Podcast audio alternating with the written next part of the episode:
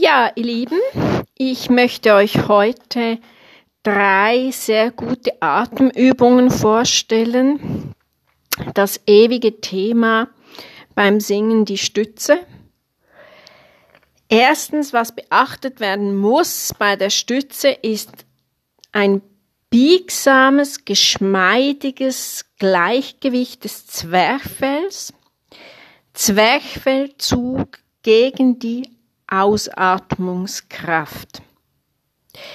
Zweitens Elastizität oder eben Geschmeidigkeit im, Ke im Kehlbereich, Einhängemuskulatur der Kehle und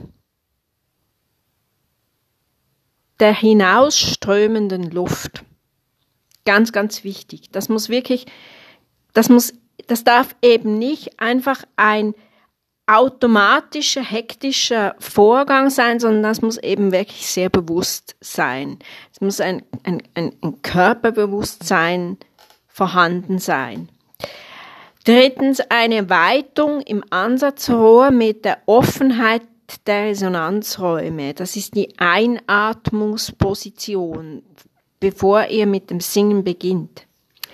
Jede Unterbrechung dieser Funktionen hat einen Atemdruck zufolge und das ist wirklich ganz schlecht, weil das geht dann wirklich mit Druck durch diese zwei Stimmlippen und das ist das, das will ja eben mit diesem bewussten Stützvorgang verhindert werden, weil das kann ja zu Schädigungen auch an den Stimmbändern führen. Deshalb ist es eben ganz, ganz wichtig, dass keine Tonbildung eigentlich stattfindet, bevor man eine gute, bewusste Stütze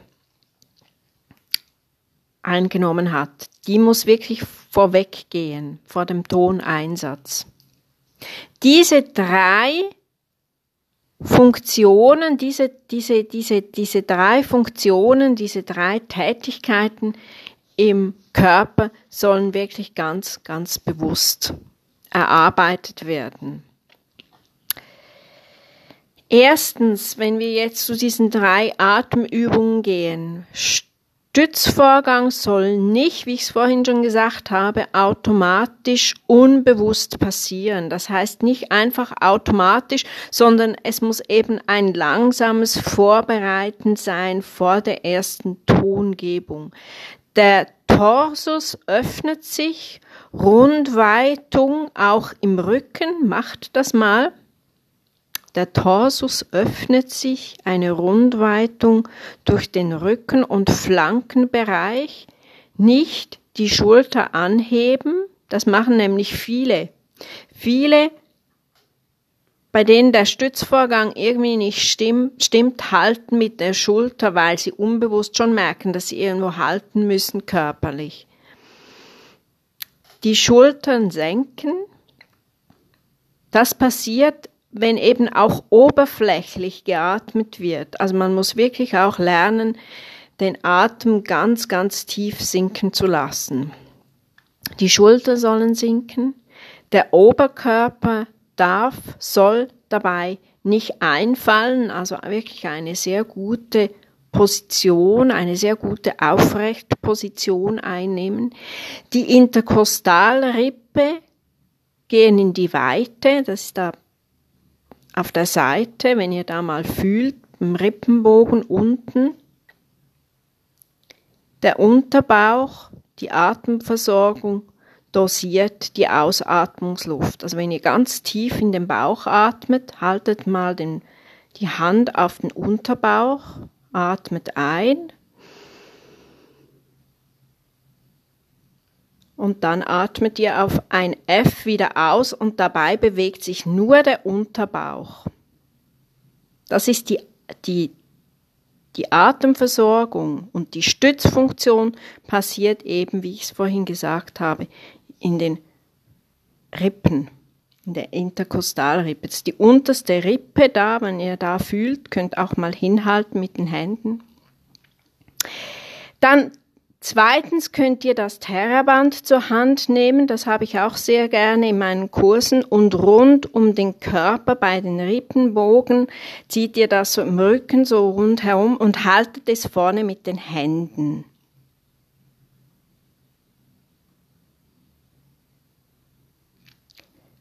Dieser Ripsch. Catch eigentlich heißt das auch auf, auf Englisch. Ein wenig Widerstand geben mit Resistance mit diesem Terraband. Dann atmet ihr in diesen Widerstand hinein auf diese Höhe und atmet auf ein SCH wieder aus.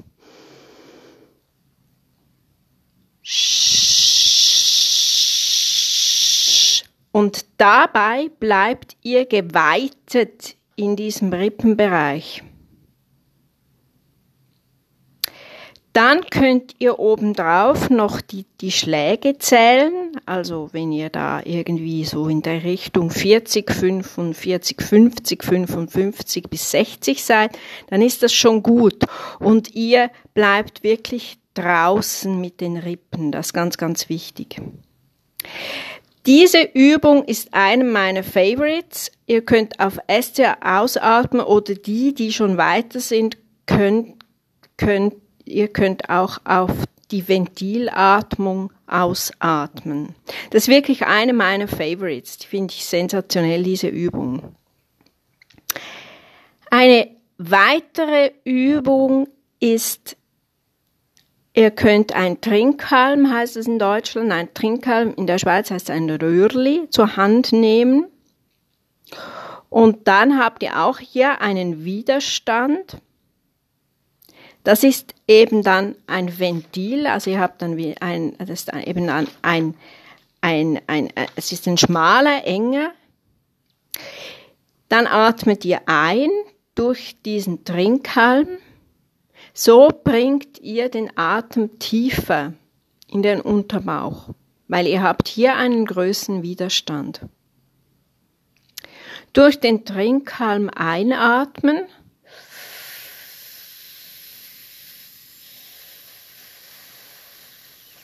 Und wieder durch den Trinkhalm ausatmen.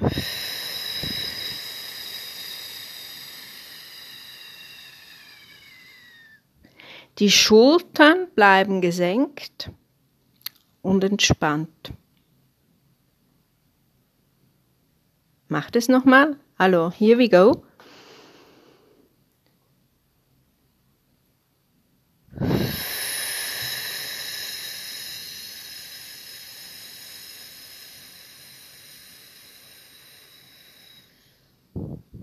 Gut. Wunderbar. Das sind Ganz, ganz tolle Übungen, die könnt ihr täglich machen, zehn Minuten, das sind ganz tolle Übungen. Dann die dritte Übung, den Rücken öffnen, könnt ihr euch hinsetzen, auf den Knien abstützen. Ihr könnt das Terraband wieder um die Flanken ziehen, vorne mit den Händen halten abstützen auf den Knien und einatmen.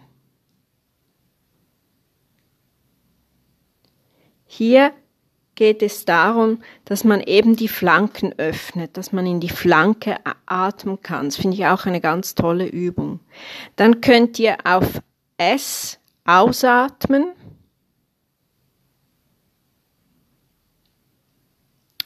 Oder auch ein zischendes TZ. Das ist auch sehr gut.